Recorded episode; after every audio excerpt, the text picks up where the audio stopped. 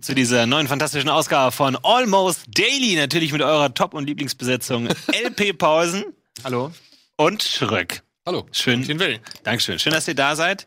Wir sehen uns gerade zum allerersten Mal. Ich war jetzt drei Wochen lang nicht da und jetzt sehen wir uns wieder. Jetzt können wir gl- gleich so ein bisschen dieses natürliche, Jetzt ach und was ich, ist so was Mir passiert. gefehlt hat. Ja. Du bist drei Wochen nicht hier gewesen. Nee. Alter, ich gebe dir jetzt mal einen guten Tipp. Okay. Bitte, nee, ich gebe keinen guten Tipp. Ich bitte dich um etwas. Hm. Räum das scheiß Postfach leer. Ja, ich habe immer so ein schlechtes Gewissen. Ich habe so ein schlechtes Gewissen. Mein, mein Problem ist, ich habe zwei, ich habe, ich hasse es, Sachen zu mir nach Hause liefern zu lassen, weil ich habe nur so einen ganz dünnen Schlitz, so wirklich so ganz dünn. Der ist so, der kriegst du, wenn mit, mit viel Kraft kriegst du ein Blatt Papier durch, aber mehr nicht. Im Gegensatz zu den anderen Briefkästen in Deutschland, die alle solche die sind, haben. du, wir in Berlin hatten wir damals einen so dicken Schlitz, ich, da konnte man Ja, immer, gut, und das war. da, da konnte man die Post rausholen, ohne den aufzusperren. Aber deswegen kann ich immer, wenn ich was bestelle online, entweder zum äh, Packstation und wenn das nicht geht, muss ich es hierhin schicken lassen. Und das sind dann oft die ekelhaften Sachen. Ah. Aber es tut mir leid, ja, es stimmt. Ich komm, es, es, ich habe es ein Ja, bisschen es, es verplant. quillt halt einfach über. Ja, und ich meine weiß. Post landet dann irgendwo, keine Ahnung, JWD und ich darf die mir in allen Räum Räumlichkeiten hier zusammensammeln. So. Ja, es tut mir leid. Ich, ich, Ich kenne das Leid der freien Redakteure. Es ist wirklich. ja, ich stoße immer auf wahnsinnig viel Hass und dann kommt immer jemand mit ganz vielen Paketen und so, so, hier ist deine Post. so, dann, okay, sorry. Ich dachte, das ist immer Fanpost. Also, Ist es auch. Das ist nichts, das habe ich nicht unter Kontrolle, weil die, man weiß ja nicht, was die Fans einschicken. Ja. Hast du schon mal schöne Fanpost bekommen? Ich krieg ständig schöne Fans. Für Kino Plus kriegt ihr oft Sachen, Ja, ne? So Plakate, Popcorn. Sachen. Also Plakate, Popcorn, Videokassetten, DVDs und Blu-rays. Hm. Wir haben so ein geiles Diorama mal gebastelt. Heißt das so? Diorama? Diorama. Diorama. Äh, haben wir mal gebastelt bekommen, wo halt hinten im Hintergrund so eine Stadtsilhouette war und dann vorne waren wir halt so als Figuren reingepackt. Wir haben so Bügelbildchen bekommen, also Bügelperlenbildchen von uns oder Abbilder von uns bekommen. Alles. Also ist Aber wie, hast du da Respekt, Dildo-Laserschwert und was weiß ich. Also hast du da Respekt, dass das irgendwie vergiftet ist oder gefährlich? vergiftet oder gefährlich? Ich habe letztens einen äh, Briefumschlag bekommen, äh, wirklich ein vollkommen leerer Briefumschlag mit drei losen Teebeuteln drin. Also kein, hey, hallo, hier ist Tee für dich, freut mich, sondern einfach nur, Mach dir leer. Ich denke mir wirklich, also entweder der schlechteste Attentäter der Welt, weil das werde ich nicht trinken, definitiv nicht, aber auch so, wo man sich fragt, so, okay, danke. Hast du vielleicht eine interne Bürowette am Laufen oder irgendwie sowas? Ich weiß es nicht, das ist dann auch oft so Sachen, äh? Ich kann, dann hat- du irgendwie vor, vor drei Jahren Eben, mal im Moin Moin gesagt, so, oh Leute, ich bin echt auf der Suche nach einem Kirsch-Curry-Tee. Ja. Und ein Bitte Fan, mir einfach, schreibt gar genau, nichts dazu. Und ein Fan läuft irgendwie durch den indischen Bazar und sieht noch, Mensch, hier ist der Kirsch-Curry-Tee und denkt sich, das muss ich jetzt vorhin hinschicken. Ja. Und ich habe das mittlerweile natürlich völlig vergessen. Findest du nervig, ne? Wenn du Also beunruhigendes, Fans. beunruhigendes habe ich noch nicht bekommen. Beziehungsweise es ist immer so ein bisschen beunruhigend, wenn beunruhigend, wenn jemand sagt oder auch schon auf ein pa aufs Paket schreibt, bitte nicht on air öffnen. Okay. Ja, Hm. aber in der Regel, wie gesagt, ist alles, was in dem Paket bisher war, immer eine ziemlich große Freude für mich gewesen. Das ist doch schön. Aber wird das denn, also muss man in irgendeiner Weise denn Angst haben bei sowas oder wird das in irgendeiner Weise auch getestet vorher? Also ob da jetzt Sprengstoff drin ist, also es gibt's ja. Nur wenn es so aus Übersee kommt. Ach, du meinst, ob, ob bei der Post schon mal da so ein Hund drüber guckt und Ja, ein Hundi, oder irgendwie, keine Ahnung, so ein Nacktscanner oder so für Pakete.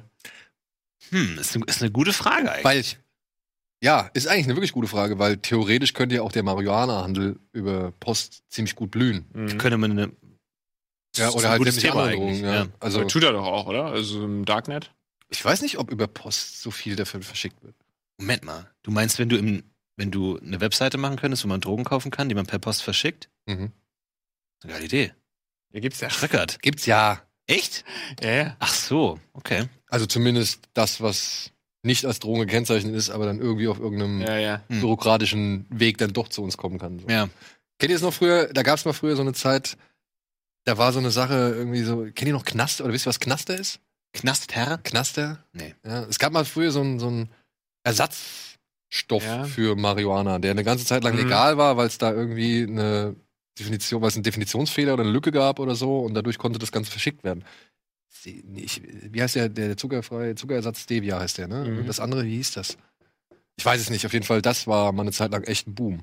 Plus Pilze. Da gab es ja auch mal eine Grauzone und dann wurden äh, solche Duftsäckchen verschickt, wo drauf Ja. stand, bitte nicht öffnen. Aber es ist ja Postgeheimnis eigentlich so. Also du kannst, darfst ja eigentlich die nicht aufmachen. Ist ja die Frage, ob Postgeheimnis dann ist, wenn da so ein Hund mal ran schnüffelt. Ja, eben. Oder ob das dann schon. Genau. Was ist denn Postgeheimnis versus Sicherheit? Vielleicht schnüffeln halt wirklich genug Hunde dran, sodass man irgendwann entschieden hat, nee, Ja. wir verschicken jetzt besser nichts mit der Post. Oder das sind tausende von Hunde, die wirklich jedes Paket abschnüffeln. Und die sagen doch auch nach dem zehnten Paket, ja, komm, schon. Nee, vor allem, mach durch. vor allem halt. dürfen die Hunde ja gar nicht so lange im Einsatz sein. Habt ihr das mal gesehen? Wenn so Drogenspürhunde äh, am Start Haben die eine Gewerkschaft oder was? Sagen Nee, die haben nicht eine Gewerkschaft. Ja, es gibt den Tierschutz. Ne? Und die sagen halt so, das muss auf jeden Fall auf spielerische Art und Weise geschehen. Also der Hund wird ja zum Spielen animiert, um was zu finden, weil er dann eine Belohnung kriegt.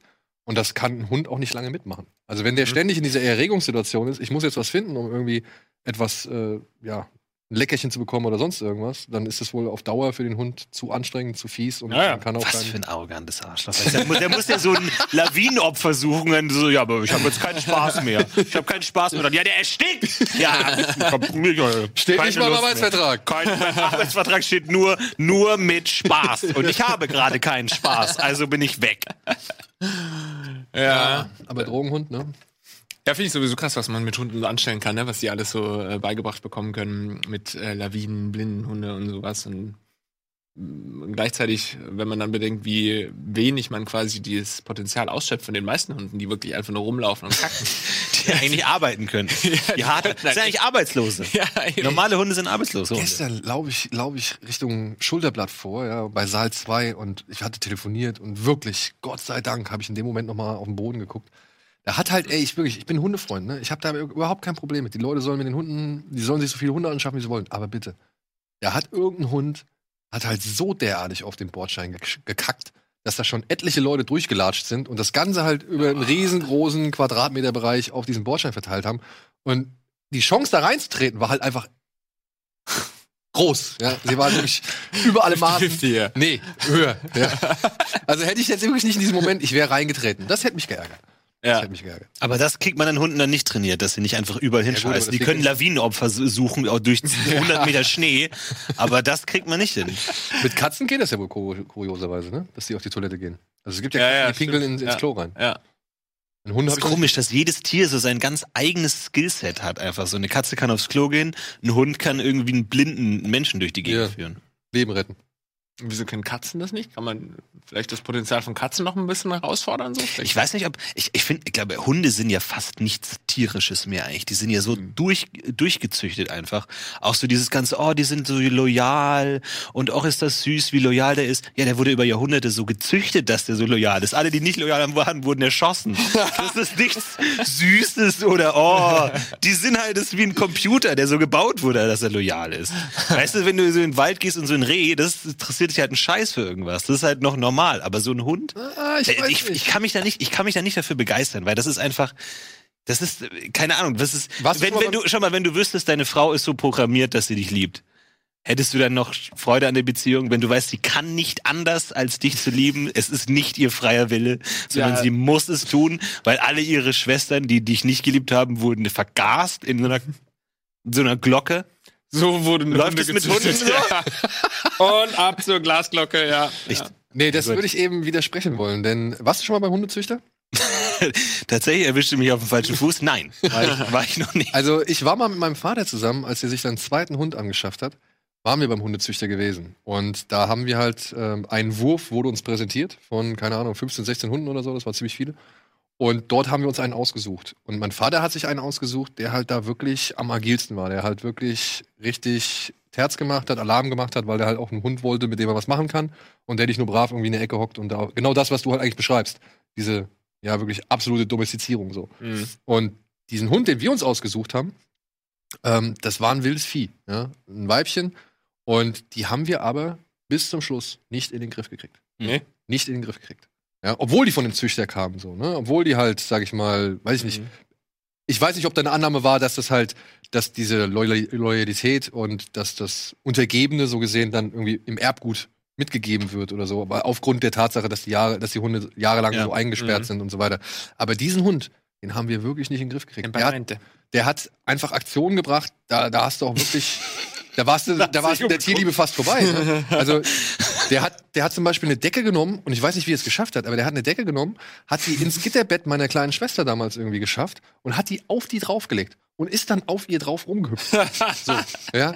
Weil er halt in dem, in dem kleinen Mädchen eine Bedrohung gesehen hat für seinen Status. Ja. Oder sie halt. ja. Und den haben wir dann irgendwann zu jemandem gegeben, der halt besser mit dem Hund einfach zurechtkam, einfach viel mehr auch.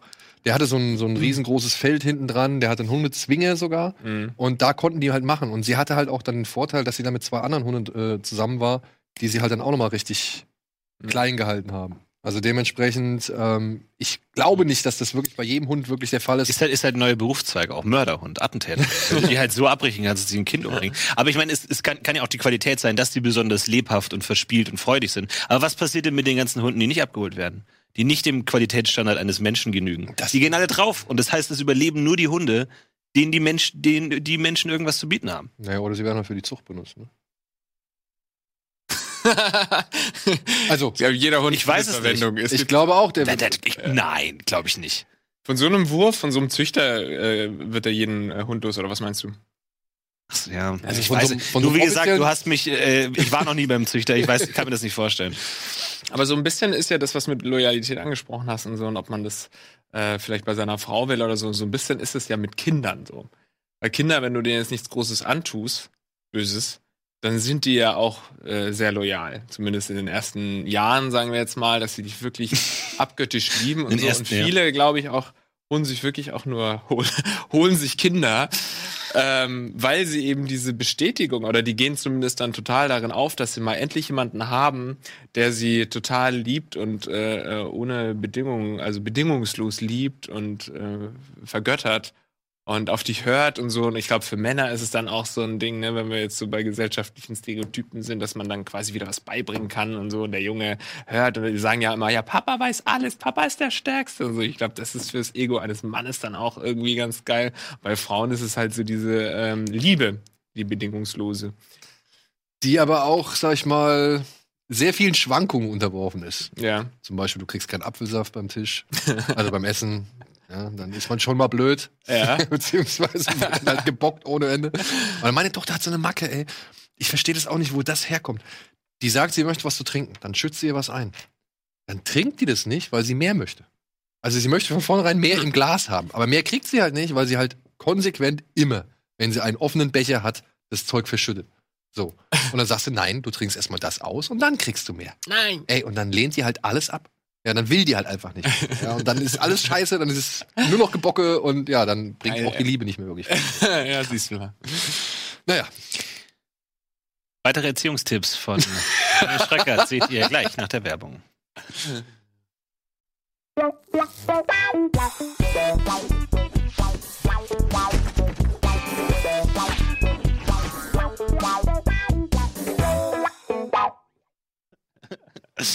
Der Trend geht zum Kind. Äh, Lars überlegt sich, ob er sich ein Kind anschaffen soll. Ja, ja. Wo kriegt man das her? Einige äh, Antiquitätenhändler bieten auch Kinder an. Ja. Nee, äh, willst du mal Kinder haben, Florentin? Das würde mich viel mehr interessieren. Ob du so ein. Papa Florentin mal wirst. Ich hätte gern irgendwie so ein, so ein Kind, aber so erst so ab 10 oder so. Mhm. Dieses alles davor ist mir egal. Aber ich finde, sobald, sobald die anfangen zu sprechen, finde ich, wird's interessant. Weil dann erzählen die auch Unsinn und so und das finde ich lustig. Aber davor, das, da glaube ich, das wäre so meine Hürde. Wenn man das so skippen kann, wenn man irgendwann in der Zukunft, ich meine, ich glaube, wenn wir Kinder kriegen äh, 2104, da gibt's dann schon so perfekte Designerkinder, wo man dann auch sagen kann, wo man dann so das Startalter festlegen kann. Wo man dann auch so sagt, so, ich hätte gerne das Kind so von 10 bis 13 und so und dann, ah, und dann, wie sind die genau so gemacht? aber wie funktioniert das dann mit der Loyalität und der Hingabe und der Das ist ja einprogrammiert. Das kannst du ja dann so uploaden. Da kannst du ja dann so fröhliche Kindheitserinnerungen dann einfach uploaden. Aber denkt man sich nicht auch so bei so einem Kind, bei so einem vierjährigen Kind irgendwie so dann, keine Ahnung, so wenn du im Disneyland bist, dann gibt's dann so auch Eltern, die haben dann so ein quietschendes Kind dabei, wo ich mir denk, mein Gott, scheiß doch drauf, lass das Kind zu Hause. Das, das kriegt das doch nicht mit, oder? so ein Vierjähriges? Oder ich meine, erinnerst du dich, was du mit vier gemacht hast? Ich meine, Ja, klar, man baut so eine Elternbeziehung auf und so, aber das kann man auch zu Hause im Tischtennis spielen. Also das Problem ist, ist äh, dadurch, dass ich ja auch schon ein Tick älter bin, äh, verwischt das so. Ich könnte jetzt nicht sagen, das habe ich im Jahr vier und das habe ich im Jahr fünf erlebt Mhm. oder so, ja. Aber ich habe schon Erinnerungen, die zurückreichen und die kann ich auch wirklich genauso datieren, weil sie halt wirklich mit einem entscheidenden Erlebnis in meinem Leben irgendwie äh, zusammenhängen, wo ich sage, ja, das sind Erinnerungen, die habe ich im Alter von vier gehabt. Hm. Ja. Ja. Also ob den genauen Tag kann ich nicht bestimmen, aber ich weiß auf jeden Fall, das war im Alter von vier, weil bis Du kannst dich an Sachen im Alter von vier erinnern? Doch, da ist, da, ist, da ist auch bei dir wahrscheinlich einiges, nur verbindet man es dann wahrscheinlich nicht mehr mit dem Alter Genau. 4 und so. Aber zum Beispiel ist es mir letzte so gegangen, weil wir ja hier sehr viel mit Flummis zurzeit äh, in der Firma hantieren. Ne? Also jeder hat ja einen Flummi. Und da habe ich mir dieses Flummi angeguckt und habe sofort Erinnerungen bekommen von, und da muss ich sehr, sehr jung gewesen sein, ich weiß es nicht, ähm, dass ich früher ja als Kind so ein Flummi auch im Mund genommen habe und dann damit rumgekaut habe und so. Und dann dachte ich mir erst, früher habe ich das natürlich gemacht, ohne drüber nachzudenken, aber jetzt denke ich mir, das ist ja das Widerlichste, was du machen kannst. Das ist ein Flummi, den du jeden Tag irgendwie auf dem Boden rum und, rum, rum, rum. und diese Erinnerung ist locker, also da war ich bestimmt, was weiß ich, fünf oder so. Vier. Kinder machen ziemlich viele ekelhafte Dinge, die sie halt für nicht ekelhaft wahrnehmen. Ja, ja. Mein Traum wäre es noch mit einem Flummi Tennis zu spielen. Mhm. Dass du so, der, der Tennisschläger an sich, der macht, der macht das ja noch mal krasser, aber der, der Flummi an sich, dass das so mega schnell ist. Warum spielt, äh, der Tennisball ist ja bewusst ein bisschen langsam, oder? Also ein bisschen, dass das nicht, nicht zu weht. Man könnte ja auch mit einem Flummi-Tennis spielen, das wäre dann noch schneller, aber dann, Mhm. dann treffen die nichts, Ja. oder? Ja, Man macht doch oft bei Sportarten so Sachen, Ja. dass es halt ein bisschen, ja. Das ist halt nicht so. Aber da gab es ja schon Vorfälle, ähm, die halt auch mit dem Tennisball verheerend waren. Ich denke, da hat man dann irgendwann auch gesagt, okay, nee, weiter gehen wir jetzt nicht. So. Also es wurden ja schon wirklich Netz, Netz und Balljungen wurden ja schon Ja. ermordet. Ja. Beziehungsweise ermordet. Also Was? gestorben, ja. Getötet? Getötet, ja. Wo, wo kriegt man den Ball denn hin, dass man stirbt? Nee, An Kopf? 200 km. An Kopf? Ja, was soll ich sagen? John McEnroe hätte beinahe mal Hayden Christensen getötet. Hayden Christensen war Balljunge beim Tennis und war bei einem Match dabei. Äh, Aber auch im, bei der Fernsehübertragung? ja, ich glaube schon bei der Fernsehübertragung. sind schon viele gestorben, ja. Ich weiß nicht, ob ich mich gerade verarscht nicht, weil irgendwie das klingt, das klingt wie so eine Urban Legend. Na, aber das ist- meinst du die, die Nein, aber du, du kannst doch an, an einem, äh, dieser Ball, der wird ja irgendwie 200 km/h schnell oder so, oder wie viel? Ja, doch. Also- sowas um den Dreh, plus minus 50 200? oder 160, was weiß ich, super. Warum hat man jetzt kein. Telefon zur Hand? Ja, und äh, wenn das gegen den Kopf geht, Würde ich jetzt auch sagen. Das könnte. An die Schläfe so? Das ist doch immer das große Thema. Schläfe. Das große Thema 2019, Chef. Also du meinst, die haben beim Tennis entwickeln den Ball immer schneller gemacht, bis Hayden Christensen gestorben ist und dann gesagt, so, und jetzt stopp. Und jetzt wieder langsam. Nein, Hayden Ah, Christensen. 200 km/h ist richtig, sagt die, die Tennisregie. Ja. Danke, hat sich gelohnt, dass wir einen Tennisexperten eingestellt haben. Hayden Christensen ist ja nicht gestorben, aber er wäre beinahe gestorben, weil er, Ja. wie gesagt, den Ball an den Kopf gekriegt Wäre vielleicht besser gewesen, rückblickend, vielleicht- aber das ist ein anderes Thema. Ja. Er hätte wahrscheinlich nie auswählen können. Apropos Hayden Christensen, da habe ich mal eine Frage an euch. Was mich mal brennend, genau euch beide interessiert. Der hat Anakin Skywalker gespielt. Der, der also hat nichts damit zu tun. Ja. Also Hayden Christensen hat jetzt nicht per se damit zu tun. Aber ihr wart ja beide, und das würde mich jetzt mal interessieren, ihr wart ja beide auf dieser Frank Elsner Schule, Ja. beziehungsweise habt diese Klasse da gemacht oder wie Habt ihr, habt ihr, wurdet ihr unterrichtet im Interview führen? Ja. Mhm. Ja? Das war im Mhm. Prinzip alles. Alles? Mhm. Ähm, Sogar mehrere Das war Interviews. schon ein, Groß, ein Großteil der Ausbildung. Also die, die, die Ausbildung war ja so halb journalistisch, halb ähm, Entertainment, sag ich mal, Fernsehen. Und der, für diesen journalistischen Aspekt, da haben wir verschiedene Interviews gemacht. Auch investigatives Interview, also dann bei jemandem anrufen und äh, die richtigen Fragen stellen, dass man an in geheime Informationen gelangt, aber auch so Experteninterview haben wir auch gemacht, ja. Hat euch das schon mal, sag ich mal, ähm, wart ihr in Situationen, wo ihr dieses Wissen anwenden konntet oder musstet? Oder ist es, sag ich mal, eine Form von Instinkt, den man sowieso mit sich trägt und dann sagt, ey, ich kann gut mit Leuten reden, ich kann auch die richtigen Fragen stellen, um halt das rauszukriegen, was ich rauskriegen möchte. Aber oder aber oder seid ihr in eine Situation gelangt, wo ich sagte, boah, wie haben sie das, das damals erklärt? Also Naja, ich glaube, es geht da weniger um Erklären, sondern einfach ins kalte Wasser geschmissen zu werden und vielleicht so ein paar Techniken, die man irgendwie mitnimmt.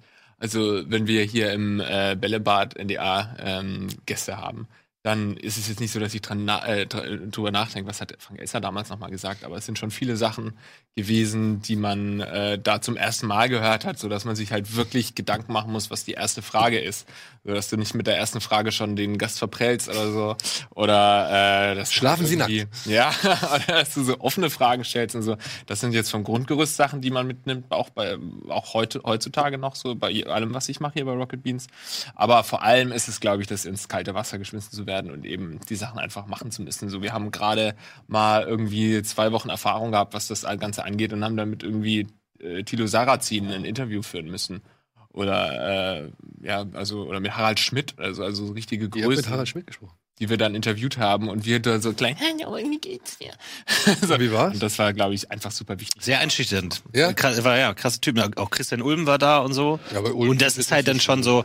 Ähm, es ist ja auch so die Frage, ich glaube, so ein klassisches Interview habe ich, glaube ich, danach nie wieder gemacht. Also Interview als journalistische äh, Form, Informationen zu erlangen. Ich glaube, das geht dann bei mir oder wahrscheinlich auch bei dir eher dann in Talk über. So in, in je, ungefähr gleiche Redeanteile, so wie man es in der Late Night irgendwie hat, wo man dann irgendwie dann so sich Bälle hin und zuwirft, wo es dann eben nicht so ist, eine Frage nach der anderen, sondern es entwickelt sich so ein bisschen. Aber ich weiß nicht genau, wie wie es, aber ich glaube, Interview ähm, ist auch nicht meins. Ich versuche dann immer dann irgendwie direkt in so ein Gespräch zu kommen, dass man dann irgendwie irgendwie hinführt. Aber es ist natürlich schon gut, sich irgendwie vorbereitet zu haben. Aber ich, ich merke das oft, wenn ich dann, wenn ich zum Beispiel interviewt werde, wenn dann irgendwie so ein Campusradio irgendwas oder so, und dann sitzt er da und sagt, okay, los, los geht's, und dann hat er zehn Fragen auf seinem Blatt und dann so, wie bist du eigentlich in die Medien gekommen? Ja, so und so und dann, was ist wichtig, wenn man vor der Kamera ist? Das ist dann immer so, wo ich eigentlich so, weiß nicht genau, wo das, wo das hinführt. Da finde ich dann interessanter, das dann irgendwie so ein bisschen offener zu machen und zu Ja. gucken, was, was interessiert mich gerade wirklich und wo, wo kann man ansetzen. Weil das Ding ist ja, ich meine, ich komme ja jetzt nur häufig in Situationen, da habe ich einfach nicht viel Zeit. Ich kann den Talk gar nicht entstehen lassen. Ja. Weißt du? Mhm. Also ich muss halt zielgerichtet auf etwas hinarbeiten, was ich vielleicht später noch weiterverarbeiten kann. Aber ich habe, wenn es jetzt hochkommt, sieben Minuten. Ne? Eben, das ist ja bei dir nochmal ein anderer Fall. Die Leute haben ja auch keine Zeit und keinen Bock mit dir da jetzt zu talken, weil die halt einen Interview-Marathon Genau. oft haben und dann irgendwie 20 Leute abfrühstücken müssen. Dann kannst du nicht mit jedem anfangen, über Spülmaschinen zu talken.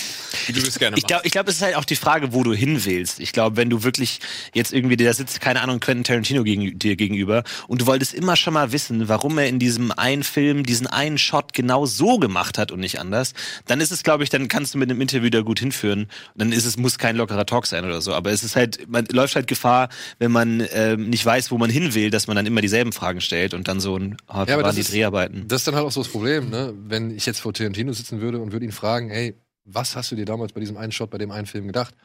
Das ist vielleicht geil für mich. Ja, Aber in dem Moment weiß ich gar nicht, ob ich diese Informationen A für das Produkt anbieten oder verwenden kann, das er gerade bewirbt, Ja. ja, oder für den Film, sagen wir es mal so.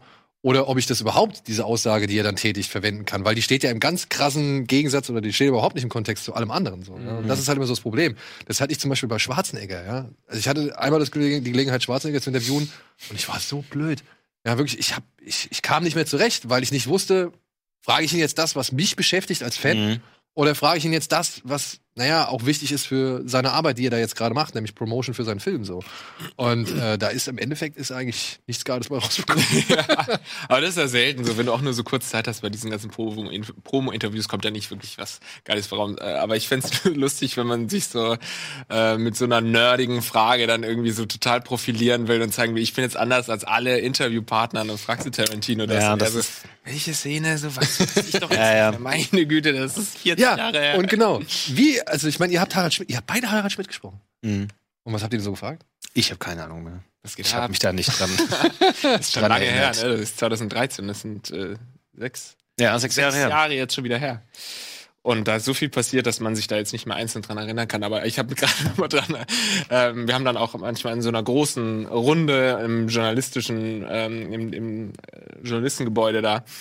Ähm, auch so Interviews geführt mit irgendwelchen Politikern und so. Und Florentin hat ja gerade gemeint, Interviews sind nichts für ihn. Und das kann ich auf jeden Fall unterschreiben, weil Florentin saß meist einfach so und alle so total äh, engagiert und so, mhm, okay, ja, ich stelle noch eine gute Investigativfrage. Florentin meist zwei Stunden halt damals natürlich noch ein bisschen kein Wort gesagt. Ah, das mal Ja. ehrlich, ja. Ich glaube, ich bin bei einem sogar eingeschlafen. wirklich eingeschlafen. Das sollten wir in Zweierteams jemanden interviewen. Und, und, dann, und dann saß die zu interviewende Person in der Mitte. Und einer saß, meine, meine Kommilitonin saß auf der einen Seite und ich auf der anderen Seite. Und sie hatte sich natürlich super viel vorbereitet. Und deswegen hat der Gast auch immer nur zu ihr geschaut. Und eigentlich mit ihr geredet. Und ich saß auf der anderen Seite, wurde gar nicht angeguckt. Mich hat der Gast nicht interessiert. Ich bin irgendwann wirklich weggenickt einfach. ah, ist natürlich. Und du hast das Ding wirklich absolviert, ja? ja. ja, es war anscheinend nicht allzu schwer, da, da einen Abschluss zu bekommen, wenn das, das durchgeht. Aber es ist ja oft, also bei, bei den Dingern war es dann eher so ein, oh scheiße, wie komme ich durch die Situation durch?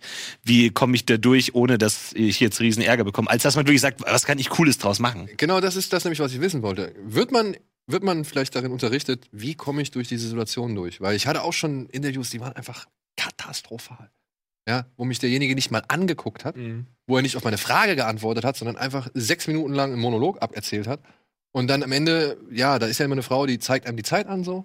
Und die hat sich zu ihm rumgedreht und hat ihm gezeigt, wie lange er noch hat. da hast du schon verloren, ey. Ja, und da dachte ich mir so, okay, jetzt ist es egal, ja, ich werde nicht mehr dazu kommen Ja. und ich werde auch nicht, mein Einsatz ist somit erledigt hier so, okay, ich gehe jetzt hier aus dem Zimmer raus und bin um eine Erfahrung reicher. Aber wurde man auch darauf vorbereitet, wenn so Leute einfach richtig schwierig sind? Also bei mir war es auch wieder so, dass ich ins, äh, auch da wieder ins kalte Wasser geschmissen wurde, weil wir einmal so ein Interviewtraining gemacht haben mit einer Schauspielerin, die eben äh, dann von uns interviewt werden sollte. Also ähm, sie hat eben eine Rolle gespielt als irgendeine, ich glaube, sie hat auch eine Schauspielerin. Ich glaube, sie hat eine Schauspielerin gespielt. Okay. Ja, ja. Aber ich glaube, sie sollte eine bewusst schwere Interviewpartnerin sein. Ja, und wir hatten eben. Wisst ihr noch, welche Rolle sie verkörpern sollte? Nee. Ja, ich glaube, ich kann mich an Nachnamen erinnern. Das war ein ges gestagter Name. Gibt's nicht wirklich. Ja, Frau Tennenbaum. Was? Frau Tennenbaum. Auf jeden Fall war es so, dass wir uns lange vorbereitet haben, auch meine Kommilitonin und ich äh, vorher eben, ähm, uns wurde gesagt, wir sollten im Laufe des Interviews irgendwann ein paar Sachen aus ihr rauskitzeln und wahrscheinlich ist sie schwanger oder so, wurde uns so gesagt und vielleicht da mal gucken, dass man da irgendwie hinkommt. Also es war schon irgendwie eine sehr angespannte Situation für uns, weil wir wussten, wir mussten irgendwie einerseits einen Talk führen, andererseits auch irgendwelche Informationen rauskriegen und haben uns dann große Anmoderation überlegt und alles. Und die ähm, Frau hieß eben Frau äh, Tennenbaum. Nee, Tennenburg. Und ich habe vorher so gesagt, sag nicht Tannenbaum, sag nicht Tannenbaum, sag nicht Tannenbaum, da steht Tennenbaum, da steht Tennenbaum, irgendwie sowas, ne? Und dann äh, habe ich eben zu meiner Anmoderation angesetzt und herzlich, für Frau, herzlich willkommen, Frau Tennenbaumburg, Baum, äh, Tennenbaumburg. Und die komplette Klasse, also wir haben halt alle zugeschaut, haben gepustet, haben gelacht, haben mich ausgelacht. Die Schauspielerin kam rein, war angepisst, weil sie eben reagieren sollte spontan auf die Situation. Und dadurch, dass ich ihren Namen falsch ausgesprochen habe, war sie halt dann voll angepisst und hat mich nur noch äh, fertig gemacht. So, Ja, und sie hat dich gar nicht mehr angeguckt. Und es war so lustig, weil du hattest einen Moment Tennenbaum, äh, Burgbaum und saßt dann völlig gebrochen einfach den Rest des Interviews zehn Minuten lang da, während deine Kommilitonin versucht hat, die Situation zu retten. Ja. Aber dieses wirklich Lars Pausen sitzt in Schwarz-Weiß da. Einfach seine Karriere bröckelt vor seinen Augen zusammen. Das war schon sehr, sehr lustig. Also das haben wir, äh, das haben wir schön versaut. Aber zum Schluss hat Kirsten Warnke, war das unsere Kommilitonin, hat dann zum Schluss sie auch nochmal gefragt, haben, haben Sie denn nicht noch einen anderen Braten in der Röhre?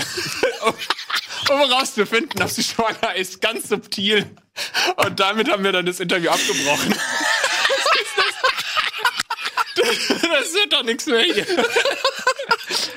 Und ich kann jetzt darüber super lachen, ne? aber ich schwöre euch, es hat drei Jahre meiner Karriere äh, gedauert, dass ich darüber hinweg war. Ich habe gedacht, Interviews nie wieder, ich talke nie wieder und immer wenn ich interviewen musste, habe ich gesagt, das kann ich nicht, das mag ich nicht.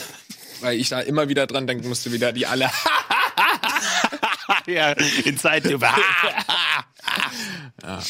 Ach ja. Aber das ist die Demütigung, die man braucht. Besser am Anfang äh, Ja. der Karriere als mittendrin. Lieber dann. Ja. Ich sitze vor Denzel Washington und sag halt eine Aussage und er sagt no. das war der erste große Name, den ich I hatte. loved you in Pulp Fiction. I loved you in Pulp Fiction. Denn irgendwie was habe ich gesagt, ja, ich habe hier Recherche angestellt oder sonst irgendwas und der war ja noch nie das und das. No. Dann hat er gemeint, ja, dann hast du halt falsch Recherche angestellt. Oder irgendwie sowas hat er gesagt. Oh, ich, shit. ey, und wirklich, das war die erste Frage, die ich gestellt habe. Ah, Das war die erste Frage, die ich gestellt habe. Und da habe ich gedacht, fuck. ja. Ja, das kann jetzt einfach nur noch scheiße werden. Aber es wurde dann noch halbwegs okay. Also das war Die dann, Kurve gekriegt. Ja, er hat, glaube ich, auch meine Nervosität gemerkt. So. Also, Okay. Ja. äh, dementsprechend, da gibt es ja Leute, die sind cool. Und es gibt ja Leute, die lassen sich eiskalt auflaufen. Ne? Also es Mhm. gibt ja Leute, die wirklich dann, und das ist halt so das, was mich interessiert. Wie reagiert man, also kann man lernen oder wird unterrichtet, auf Leute zu reagieren, die halt keinen Bock auf dich haben, beziehungsweise die halt wirklich einfach zu scheiße gerade oder zu schlecht Mhm. drauf sind, um wirklich Mhm. mit denen genau diesen, diese Aufgabe jetzt zu bewältigen. Mhm. Ja, es ist eine Aufgabe. Es ist eine Aufgabe für den Schauspieler. Er muss 50.000 Mal dieselben Fragen beantworten. Verstehe ich vollkommen, dass das ätzend ist. Es ist eine ätzende Aufgabe für den, ja, für den Interviewpartner oder Interviewgeber, der da hingeschickt wird. Wenn ich zum Beispiel mitkriege, wie jetzt äh, Redaktionen bei gewissen Boulevard-Formaten jetzt, sag ich mal, arbeiten und dann halt wirklich auch den Leuten sagen, frag die das, frag die das, frag man danach und so weiter und so fort. Und die können ja nichts machen. Mhm. Ja, denen wird es aufgetragen und jeder, der danach kommt, ist halt der Leidtragende. Also nicht nur sie, ja, sondern auch alle anderen, die danach kommen. Weil sie hat sie angepisst oder den, den zu interviewen hat sie angepisst und alle anderen müssen darunter leiden. Und das ist halt, Ja, das würde mich mal interessieren, wie halt, ob man, ob das Ja. halt irgendwie ein Thema ist. Also ich glaube, das lernst du nur dadurch, dass du immer wieder in solche Situationen gerätst. Ich würde das vergleichen mit einem äh, Boxer oder einem Kampfsportler, der quasi immer die gleichen äh, Schlagkombinationen irgendwie schon vorher eintrainiert, damit er im Kampf, wenn dann irgendwie die Linke kommt von deinem Gegner, weiß er genau, aha, das habe ich ja schon hundertmal trainiert, Ja, ja, dass ja. genau diese Abfolge ist. Und wenn es dann eben dazu kommt, jetzt nochmal, dass ich einen Namen falsch ausspreche, dann soll äh, vom, vom Gast, dann habe ich das ja schon mal erlebt und dann weiß ich genau, was, äh, wie man darauf reagieren müsste und so weiter. Und ich glaube, das ist einfach das A und O, dass man da viel lernt.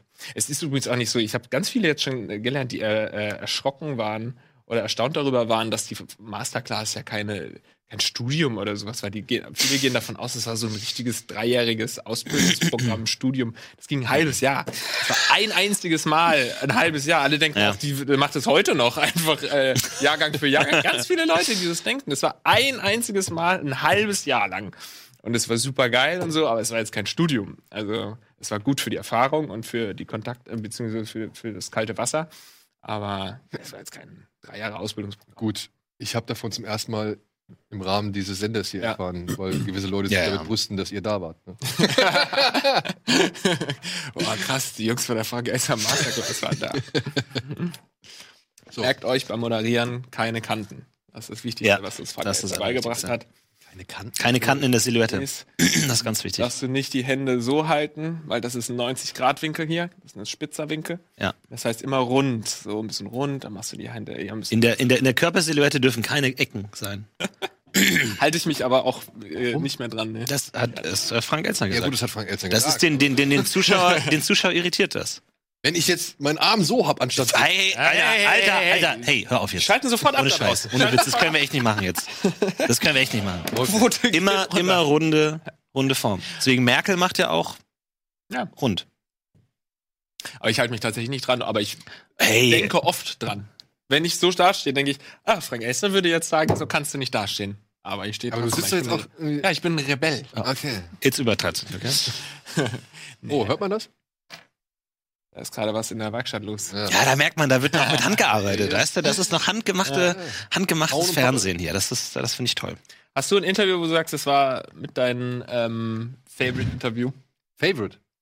Ähm, also eins, das wirklich komplett heraussticht, nein. Aber es gab ziemlich viele, die ziemlich cool waren und wo man halt in den Raum reingegangen ist, man wurde gut empfangen, man ist aus dem Raum gegangen und hat sich gedacht, geil, Mhm. das war jetzt einfach, selbst wenn es jetzt nicht das Gehaltvollste war, war es halt einfach ein schönes Interview. Weil die Leute gut drauf waren, weil die gute Sachen gesagt haben und so weiter. Also da hebe ich immer gerne hervor, Tom Hanks war Mhm.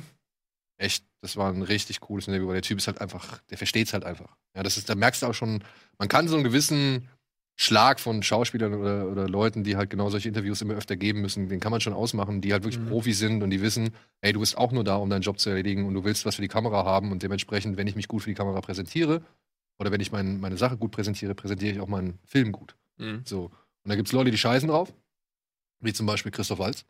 Dem war das alles vollkommen egal, was mit Alita Battle Angel irgendwie so passiert. So, der war halt unfreundlich zu allen.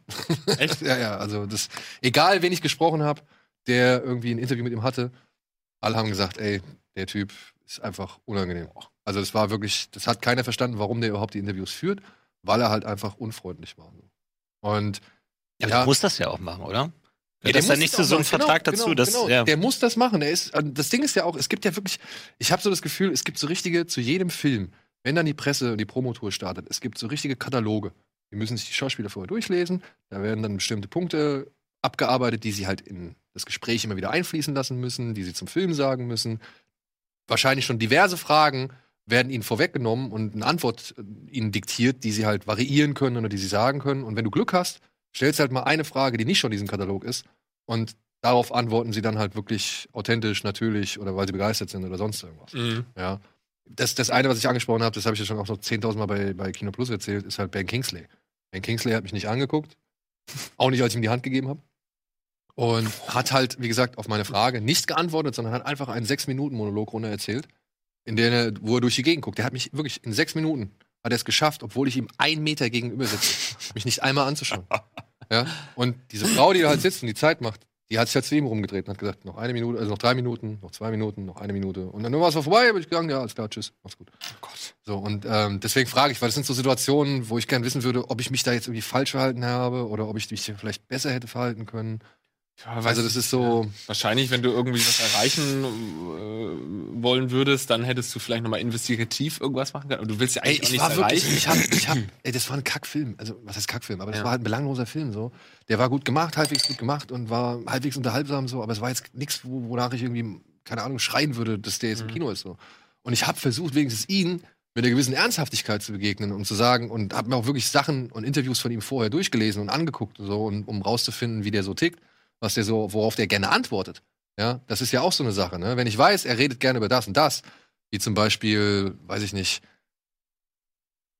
Alicia Vikander hat gerne über die, die, die Kulissen und sonst irgendwas von Tomb Raider geredet. So. Das fand die halt cool. Und dann habe ich ihr natürlich eine Frage dazu gestellt und dann hat die mir halt auch wirklich, sag ich mal, mit Elan eine Antwort dazu gegeben. Bei Kingsley habe ich gedacht, okay, wenn ich ihn jetzt da und da kriege oder dass ich das und das stelle, dann gibt er mir auch eine gescheite Antwort. Problem war, egal was ich geplant habe, es war von vornherein zum Scheitern verurteilt, weil er nie vorgesehen hatte, mir auch nur eine Anfrage ansatzweise zu beantworten. Ja. Ja, und das ist halt so das Problem bei der Sache. Da muss ich nochmal mit Ben reden, das, das geht. Das, das sag ich. Ja, oder auch eine Jennifer Lawrence, weißt du, sitzt dann da irgendwie im Interview und, sa- und sagt halt wirklich den Leuten, ey, sei still, halt den Mund. So. Weil sie halt keinen Bock hat irgendwie gerade so. Das ist so, ja.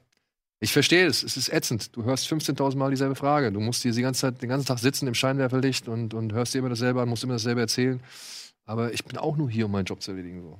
Ja, deswegen, ey, ich beneide dich da auch echt nicht. Ich sag auch immer, ich habe keinen Bock, ähm, Künstler zu interviewen eigentlich. Also so Rapper ist ja am allerschlimmsten. Die wollen ja eigentlich, wenn Leute eigentlich gar kein Interview haben wollen oder kein Talk haben wollen, dann zwingst du sie dazu, jetzt mit dir irgendwie was zu besprechen, was sie sowieso schon tausendmal erzählt haben und du kommst ja auch nicht mit irgendwelchen super kreativen Fragen. Das regt sie dann wahrscheinlich auch noch auf.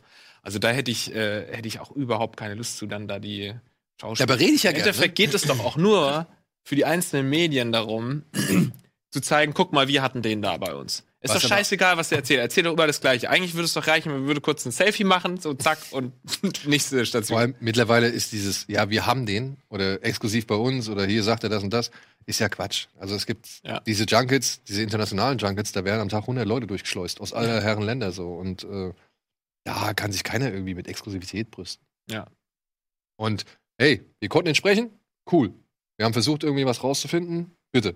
So, aber mehr muss man da jetzt auch nicht drauf aufhängen. Im Gegensatz zu halt zum Beispiel sowas wie eine halbe Stunde Steven Spielberg. Ja, was halt auf jeden Fall ein Highlight, wirklich ein unbeschrie- äh, unbestrittenes Highlight ist, was ich jemals haben durfte. Ja. Ja. eine halbe Stunde mit dem Mann in einem Raum sitzen und dann halt wirklich reden. Reden. Ja, nicht einfach nur abhaken. So. Das merkt man jedes Mal, wenn du über da, darüber sprichst, dass du anfängst zu strahlen. Das ist echt schön. Ja, aber das ist auch dabei gewesen. Ey, das ist wirklich das Ja. ist so, so, so ein Live-Goal irgendwie Das ist der gewesen. Hammer so, ja. ja. Deswegen, also, keine Ahnung, ob ihr was. Ich meine, an eurer Stelle vor Harald Schmidt, ich werde zerflossen. Ja. Ja, deswegen, ich, ich würde gerne auch nochmal auf den Ja. zurückkommen. So. Ich meine, wie war der? Wie war, war der cool? Wollte, hat der da Bock drauf? Oder war der eher so, hm, Nee, der, also, also der wir- wirkte schon sehr professionell, also halt, wie man ihn halt kennt aus dem Fernsehen, halt irgendwie einen Spruch nach dem anderen irgendwie hier, da und äh, immer gut. Ähm, aber irgendwie fehlt da auch für mich die ganz krasse Verbindung irgendwie, weil ich das früher nicht so gesehen habe und irgendwie, und es ist halt nur so der Gott irgendwie. Und dann äh, fummelst du da irgendwie deine drei Fragen zusammen und hoffst, dass, dass der die nicht auflaufen lässt irgendwie. Weil du ja dann, gerade wenn du so einen krassen, schlagfertigen Maschine als Gegenüber hast, hast dann, also entweder du lässt dich auf den Kampf ein irgendwie, bei Nils Ruf war es so, wo ich dachte, okay, ich gehe all in irgendwie und fange an mit, ah, Nils Ruf ist da, ähm, in dem Moment, in dem er anfängt zu reden, sinkt die Quote irgendwie und habe ihm direkt einfach äh, gegeben und er hat dann auch zurückgeschossen. Das hat halt okay funktioniert. Aber da, das Commitment musst du halt machen. Da musst du halt dann sagen, du gehst all in. Und bei Harald Schmidt halt gar nicht. Da war es dann so, ja, Herr Schmidt, wie, wie, wie ist das so? Was? Ja, ich verstehe versteh ja eh nichts, was sie mal sagen. So, das ist ja. Ah, das war dann. aber Ja. gibt's da für dich einen Vergleich? Also, wer ist dein Harald Schmidt? Das wäre dann eher Stefan Raab eigentlich. Ja. Also jetzt nicht so der ganz oben, aber halt so der, der dieses Late Night ähm, Format irgendwie für mich ähm, dargestellt hat als deutscher Vertreter irgendwie dann so. Oh, das Auch trotz des- schön, dass du das auch so siehst. Auch trotz des, sage Ja. ich mal, ja, nicht des gleichen Humors wie ein Schmidt. Ja, ich glaube, das ist einfach eine Alterssache irgendwie so, das, oder? Ich glaube, Naja, ich weiß nicht, keine also Ahnung. Andreas ist zum Beispiel, also da da sind die zwei, äh, wir haben beide unterschiedliche Idole. Bei ihm ist es Harald Schmidt Bei mir ist es eher äh, Fra äh, Frank eher Stefan Raab. Also es sind ja im Prinzip die. Ja, gut, es ist schon auch ein bisschen ein Altersding, weil äh, Schmidts Hochphase wahrscheinlich ein bisschen früher war. Wahrscheinlich war offensichtlich ein bisschen früher. Aber ich glaube schon, dass auch viele dann in unserem Alter eher ähm, Schmidt-Fans sind als. Ich glaube, ich würde mir auch heute doch eher eine gute Folge TV Total anschauen als Harald Schmidt, weil ich bin jetzt eh nicht so der mega Satire-Fan und so dieses feine, ähm, irgendwie bin ich dann auch nicht immer dabei. Da finde ich dann irgendwie so ein So schön, so ein Stefan drauf, haut drauf, Raab in Gefahr irgendwie. Also finde ich dann Das irgendwie. sind ja jetzt ganz neue, ganz neue Erkenntnisse, die ich hier gewinne. Du bist nicht so der Satire-Fan, Nee, nicht, nee, nicht so. sondern Comedy. Comedy. Ja. Aber die auch mit Ironie und Satire arbeitet, oder nicht? Naja, Satire ist ja, sag ich mal, ähm, sag ich mal, Comedy mit einer Aussage, oft einer politischen Aussage. Und das äh, ist nicht hundertprozentig mein Ding. Gibt natürlich auch viele gute Sachen und toll, aber gerade beim Neo-Magazin fand ich immer die, die Sachen interessanter, die jetzt nichts was mit irgendeiner Politik oder einer Aussage zu tun haben, sondern einfach, hey, wir machen einen lustigen Sketch über ein verrücktes Startup. Das fand ich eher interessant, als dann irgendwie dann, ja, hier der AfD, der sieht komisch aus und jetzt hier und der Politiker hat das gesagt, das, keine Ahnung. Also du fühlst dich mehr so eher drin. zu wie die Hallerfrauen verbunden. Man hätte es nicht besser sagen können. Ganz genauso. Ganz genauso ist ein es. Poster von Ja. Diala vorne in seinem Zimmer. Ja, damit äh, bin ich gut zusammengefasst. Ja, vielen Dank dafür. Wir sehen uns vielleicht wieder nach der Werbung, wenn es gleich weitergeht mit Almost Daily.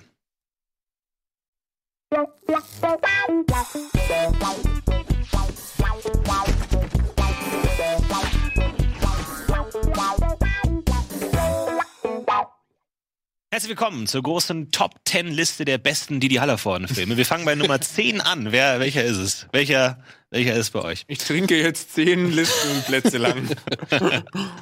Gott. Nee, keine Zehn? Ahnung. Nee, ich habe keinen einzigen gesehen.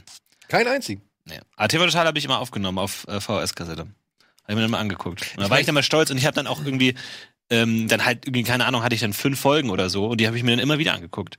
Weil ich durfte auch dann noch nicht so lange aufbleiben, bis es tatsächlich läuft, sondern habe es dann halt irgendwie ein paar Mal hingekriegt, das aufzunehmen und habe den immer wieder angeguckt. Ich muss feststellen, ich bin doch so viel älter. Scheiße. Nein, ja. Weil für mich war, also, die hatten ja schon, da gab es ja so eine freundschaftliche Rivalität. Ne? Also die hatten ja schon so ein bisschen, da gab es ja mal dieses Rabigramm von, von Raab für Schmidt. Mhm. So von wegen, hey, du hast die besseren Zoten, aber ich die besseren Quoten und so Kram. Ja. Und äh, ich glaube, die haben das schon sportlich miteinander genommen, aber ich hatte die beiden auch nie so wirklich, weiß ich nicht. Ich wollte nie einen Konkurrenzkampf zwischen den beiden irgendwie hervor Mhm. oder irgendwie kreieren, so, weil für mich war Raab Raab, der hat das gemacht. Ich mochte den schon damals bei, bei Viva, als er Vivasion gemacht hat, weil das fand ich schon ziemlich cool, dieses Konzept und dieses etwas mal aufbrechen mit all dem Ganzen. Aber ich mochte halt auch schon immer hier Schmiteinander zum Beispiel. Das fand ich halt auch schon immer großartig, weil ich auch riesen Fan von Herbert Feuerstein war. Und ähm, ich habe das jeweils für sich gesehen und ich fand den Anfang von Raab fand ich auch immer stark. Also ich weiß gar nicht, wann das irgendwie ausge, ausgebleicht ist, so dass man so begeistert von ihm war. Ja, das wurde ja täglich dann irgendwann, ne? Ich glaube, diese Entscheidung täglich das zu Mhm. machen, weil was war es früher immer montags, kann es sein? Das weiß ich schon nicht mehr. Ne? Es gab eine Zeit lang, gab es jetzt nur einmal in der Woche, ne? Und, und das war so cool, weil da hattest du das und dann kamst du direkt danach zur Arbeit oder in die Schule oder sonst irgendwas und dann haben alle sich darüber unterhalten so. Und das wurde halt dann, ja, durch diese tägliche Ausstrahlung irgendwann. Ey, täglich eine Show, da kannst du doch auch. Also da, entweder du hast wirklich über 100 Mann oder die Qualität wird einfach ähm, schlecht. Also du musst halt dann einfach nur noch die Gäste durchwinken und kannst nicht mehr groß irgendwelche Beiträge planen, wenn du jeden Tag irgendwie was machen musst. Oder du hast halt ein Riesenteam. Aber ich mochte bei Raab irgendwie schon immer, dass er so ein bisschen, er war ja, Sch Schmidt war ja eher so der Intellektuelle, der vom Feuilleton äh, geschätzte, würde ich jetzt mal so sagen. Und Raab ist halt eher so ein bisschen der, der jugendliche äh, Assi-Typ und so. Und das, das mochte ich einfach schon, schon immer an ihm. Und auch so bei seinen Interviews kann man ihm natürlich vorwerfen, dass er überhaupt nicht vorbereitet ist und so. Aber ich habe immer das Gefühl gehabt, dass er bei Interviews den Gast leben äh, ließ äh, und performen ließ und er nur ab und zu mal noch was eingeschmissen hat, ja, ah, okay, immer so zugehört hat. Und viele andere, jetzt bei Schmidt weiß ich nicht, aber äh, viele andere nutzen so ein Interview auch oft aus, um selbst irgendwelche Gags zu machen und so und dann selbst lustig zu sein. Und ähm, dann kann es funktionieren, wenn der Gast auch lustig ist. Aber wenn der Gast eben nicht den gleichen ähm, Humor hat, dann ist es halt ein ganz schwieriges Interview, finde ich. Vielleicht finde ich es eher schön, wenn man den Gast dann so ein bisschen rum. Wie Frau Böttinger damals bei Herrn Schmidt. Wobei, wenn du, wenn du von Idol redest, glaube ich, ist es dann weniger Stefan Raab als Christian Ulmen bei mir. Ja? Also gerade dann diese, diese MTV-Zeit, ähm, irgendwie unter Ulm in Ulmens Auftrag und sowas. Das, glaube ich, hat mich am meisten geprägt. Das hat Ja, da ähm, am ehesten eher gesagt, sehen, so, okay, da hat's wirklich Klick gemacht. Ähm, auch mein neuer Freund und so. Ja. Jahrelang habe ich in den Charakteren gelebt. Ja, auch dieses. Grenzen ausreißen dann, ne? Ja, aber auch der Humor einfach so, auch dieses so ein bisschen dieses irgendwo scheißegal und irgendwie so lose Struktur und irgendwie man hat die Hälfte nicht ganz gecheckt, aber die andere Hälfte war dafür doppelt so gut irgendwie. Das fand ich dann schon immer ganz cool eigentlich. Aber ja. Ulm, also zum Beispiel Ulm auch, ne? Ich habe den wahrgenommen, ich habe den respektiert, so, aber ich habe ihn auch gar nicht so stark verfolgt. Ich fand, Mhm. wie hieß das Format, was er hatte mit Schranka Potente? Wisst ihr das noch? Mann, bin ich so alt, ey, das kann doch nicht sein. Das war bei MTV damals. Moment. Da hat er diese riesen Schrankwand gehabt, die hieß Schranka Potente. Boah, ich krieg's auch nicht mehr zusammen. Ich weiß es nicht mehr. Äh, war das nicht? Nee, das war vor unter Ulm. Weiß nicht. Ich weiß es nicht mehr. Ja, egal. Ist auch nicht so wild. Muss man sich alles nochmal angucken. Einfach nochmal schön, schön einfach zwei Jahre Zeit nehmen und das alles weggucken einfach. Wofür gibt's denn auch YouTube, ne? Mhm. Ja. Obwohl, nee, gibt's ja bald nicht mehr. Gibt kein YouTube mehr? Nee. Erklär, erklär mal auf, was ist jetzt passiert eigentlich? Ich habe ich hab's nicht verstanden. Ich habe gestern nur den einen Hashtag äh, wahrgenommen, der heißt nie wieder CDU, oder? Hieß er nie wieder? Oh Gott. Doch, er hieß keine. Ahnung. Und wir jetzt auf der Schlussmeile hier noch. Das politische Gefüge in Deutschland zertrümmern hier. Naja, es ist ja wohl. Jetzt wird's auch noch satirisch. Also, ich glaube, diese Aufregung um Artikel 13 ist noch gar nicht so. Also, sie Muss schon. der unbedingt 13 heißen? ja, das. Muss es so s- diabolisch werden? Dann wirklich? Kann man, welche, welche PR-Agentur hat gesagt, lass es mal die 13 irgendwie so ein kleines Ding machen und die 14 wird dann das Internetding? Ich glaube, die gleiche, die gesagt hat, wir nennen das Arbeitsamt jetzt Agentur für Arbeit. ja, und Hartz IV wird jetzt auch äh, Bürgergeld, nee, irgendwie sowas gibt's auch nochmal. Oder GEZ mit. Pflichtabgabe, ne? Ja. Auch viel, viel Ja, interessanter. ja. So, ja. Äh, viel sexier. Harz Mojave einfach dann, wenn die Zahlen irgendwann mehr nehmen. Harz 63. Harz 63. Ja, aber hier, du bist doch der Politik interessierte, beziehungsweise versierte. Ich bin in Pension. Ah, okay. Aber Das, du, hast die Welt, du hast die Welt verändert. Ja. Äh, Mit Seriously, du hast sie hinter dich gelassen und jetzt können neue kommen. Einfach so. Für dich Absolut. das abgeschlossen. Ja. aber ihr habt den Hashtag wahrgenommen, oder? Ja, ja, das schon. Ja, da klar. Ganz hoch und runter. Klar, natürlich. Ich hab's noch nicht ganz verstanden. Sorry, das wird ganzen wahrscheinlich Tag viel nerven, dass ich hier so mit dem Konkorken habe. Ich, Mich zum Beispiel. sorry. Ja. Ja, alles Ich will was in der Hand haben. Ich will was den Fingern. Ich weiß nicht, es ist so. Ich bin echt genau die. Danke. gut. Oh, die ist schön kühl. gar noch gedacht, ähm, zu Christian Ulm, der ja ähm, damals irgendwie so, wie du schon meintest, so was ganz Neues oder so einen awkwarden, weirden Humor irgendwie dann reingebracht hat in die Fernsehlandschaft. Und ähm, im Gegensatz zu dem Christian Ulm heute, der Tatortkommissar ist und so, finde ich eigentlich schon ganz spannend, wie so eine Karriere, also jetzt ohne Wertung, sich einfach verändert. Also, dass Aber- du halt nicht dein Leben lang, gerade ich glaube im Comedy-Bereich gerade, kannst du ja eigentlich fast dein Leben lang nicht den, den gleichen Gag machen. So, sonst bist du halt so ein Otto, der quasi sein Leben lang die Es gleiche ist halt, Schiene fährt. glaube ich, vielleicht auch ein bisschen schwierig, wenn dein spezieller Stil irgendwann Mainstream wird. Wenn irgendwie so ein bisschen auch dieses Awkward Humor und so, wenn das irgendwie, da, da, da waren ja auch viele ähm, amerikanische Einflüsse dabei und so. Und der baut ja auch, auch irgendwie auch mit Schlingsief und so gab's ja diese ganze ähm, äh, Gruppe da und so, die das irgendwie so geprägt hat und dieser ganze MTV-Style. Aber ähm, an sich, ich weiß nicht, ob er sich so verändert hat oder ob, ob einfach nur die Welt um sich herum sich entwickelt hat Ja, und ja, er seine irgendwie Kunst. nicht mehr so, so raus, raussticht Ja, irgendwie. Aber Jerks, hast du Jerks gesehen? Aber das ist ja auch viel, Also- da orientiert man sich ja auch an anderen Vorlagen irgendwie. Das ist ja es ist sehr direkte, direkte Vorlage. Ja, ja, genau. Ja. Es ist ja sehr gut, aber das ist ja dann auch nicht, ähm, sag ich mal, die Sachen, die er cool findet, führte dann ein. Ähm, aber auch jetzt nicht so sein unbedingt eigener Stil, aber auch ja sehr gut. Also, so ein Florentin Will zum Beispiel, was meinst du mit 50? Was wirst du mit 50 für eine Comedy machen? Förster. Was Wirklich mein eigener Wald, mein Ja. eigener Forst. Ähm, und dann wirklich einmal durchgehen die Nadelbäume. Wie sieht das aus? Wie muss das sein? Ja. Der Baum der Zukunft. Das ist wirklich meins, glaube ich. Florentin. Hast du dich schon mal mit dem Beruf des Försters näher auseinandergesetzt? Ich habe viel Zeit meiner Jugend im Wald äh, verbracht, unfreiwillig und freiwillig, und ähm, habe dort viel durch Beobachten gelernt.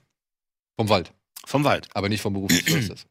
Nee, das nicht. Ich habe manchmal, ich war auf so einem, es gab dann so einen Hochstand, wo ich ab und zu war, da bin ich dann hochgeklettert und manchmal lagen da so Magazine von anscheinend dem Förster oder dem Jäger, der da immer ist und seit, rumhängt. Und dann lagen halt diese Magazine und ich habe diese Magazine auch gelesen, weil ich das so cool fand, diese Welt. Und das war dann so ganz merkwürdige so Tra Pornos. äh, Pornos einerseits, aber dann auch so Trabsport. aber also wirklich, also ein ganzes Magazin, 40 Seiten mit dicht gedruckten Tabellen, nur Ergebnisse von, von Trabsport, Rennen, aber wirklich kein, also vorne war ein Bild von einem Pferd, aber danach nur noch dicht gedruckte Zahlen. Und ich habe das fasziniert durchgelesen.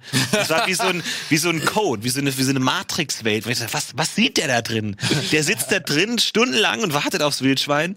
und war dann ist der, ist er in diesem Code. Und ich fand das so faszinierend. Waren das Deswegen die diese. Rennergebnisse? Das waren die Rennergebnisse. Da standen dann die, diese, diese Teams und die Trabsportleute. Das ist ja wie so eine Art kleiner Streitwagen hinten am Pferd. Völlig verrückt. Und dann wirklich da genau die Zeiten, welche Reihenfolge, wie heißen die Pferde und so. Und dann keine Ahnung, ob der gewettet hat oder keine Ahnung. Aber ich fand das so faszinierend. Vor allem Sachen zu lesen, die schon bereits passiert sind. Ja. Ne? Also Ja. ja irgendwie. Und aber hat er eine Analyse, analysiert er das? Kann er dann da so die, die Sachen draus lesen, so wie so ein 3D-Bild? Ich glaub, Wo Wenn man guckt, geht's. dann sieht man die Bilder erst. Ich glaube, darum geht's. Zu sagen, ah, guck mal hier, der hat jetzt zwei, drei Rennen, hat er, war er gut, zwei, drei Rennen war er irgendwie auf Platz vier. Ja, also da ist schon eine gewisse Formkurve. Vielleicht hier der, keine Ahnung, Jockey hat irgendwelche anderen Probleme und sonst irgendwas. Vielleicht ist das alles da drin. Ich, ich, ich li- liebe ja diese Expertenmagazine. Ja. So, ich ich finde ja schade, dass ich kein so ein hardcore-spezielles Interesse hätte. Ich würde ich würd so gerne in so einen riesigen Magazinladen gehen und sagen, tak, tak, tak. Und das ist mein Magazin. Wirklich Fische im, im Nordatlantik, irgendwie zwischen dem und dem Breitengrad, in dem und dem Riff. Genau das ist mein Thema. Und dann so, wie jetzt der pH-Wert ist zwei hoch. Und Moment, das heißt ja, dass die Laichzeit sich verschiebt um zwei Wochen. Dann ist ja wieder die komplette Ernte anders. Moment, dann muss ja das und das. Aber was heißt das denn für den Rotbarsch? Und wirklich, du bist da voll drin einfach. Aber keine Ahnung, ich, ich hab's noch nicht Rolle. gefunden. Ja. Ja, das ist ja das ist ein bisschen zu Mainstreamig für mich. Ich brauche Gute dann Rolle ist zu Mainstream. Ja, das ist zu Mainstreamig. Du musst wirklich dann entweder Route oder Rolle. Also, entscheide dich. Ich will nur mich auf eine Sache spezialisieren. Ja, ich finde das auch mal geil. Mein, mein Vater hat zum Beispiel immer so, so Campingmagazine. Ja? Oh ja. Alter. Ja. Das, ist, also das sind wirklich Kataloge, nur mit einem Wohnmobil oder Wohnwagen nach dem anderen. Ja. Ja. ja. Aber wenn ich mein, ja gut, auf der anderen Seite sehe ich jetzt meinen Sohn, der sich immer die sämtlichen Lego-Kataloge oder sonst irgendwas mit nach Hause nimmt und der sitzt dann halt wirklich eine Stunde davor und guckt sich einfach nur die Bilder an Ja. Ja. von Sachen, die er vielleicht nie haben wird Ja. oder die er vielleicht gerne hätte oder die er vielleicht nachbauen will. Ich weiß es nicht, aber er ist da wirklich fasziniert. Einfach nur anhand eines Katalogs. ja. Aber ich glaube, es gibt auch wenige äh, äh, exklusivere ähm, Vereinigungen wie solche super äh, speziellen äh, The- Themenfreaks. Also ähm, es, ich glaube, es ist sehr schwer für jemanden äh, aus für einen Außenstehenden zu sagen, ich werde jetzt ab morgen auch Angler hier in Alaska. Hörst du? Ach so, du meinst, du brauchst da schon so eine. Weil das ist so eine, die sind schon so jahrelang wahrscheinlich in ihrem Thema drin und gucken erstmal auf Außen. Du meinst, es ist zu spät für mich, ein Expertenangler ja, zu werden? Ja, Das ist wie, ich kann kein Profifußballer mehr werden. Du sagst, ich kann kein ja. Anglerexperte Du mehr musst werden. einfach da Jahre hinweg. Ich hab, ich bin ja, ich kaufe mir, sage ich dir schon, sag ich ja schon seit Jahren, aber jetzt werde ich vielleicht wirklich mal tun, ein Aquarium. ich habe früher als äh, Kind immer ein Aquarium gehabt und habe schon seit Jahren immer gesagt, Florenti, wunder dich nicht, bald steht hier ein Aquarium, hab's nie gemacht, aber jetzt bin ich wieder kurz davor, mir eins zu holen. Und da bin ich jetzt äh, gestoßen auf das sogenannte Aquascaping.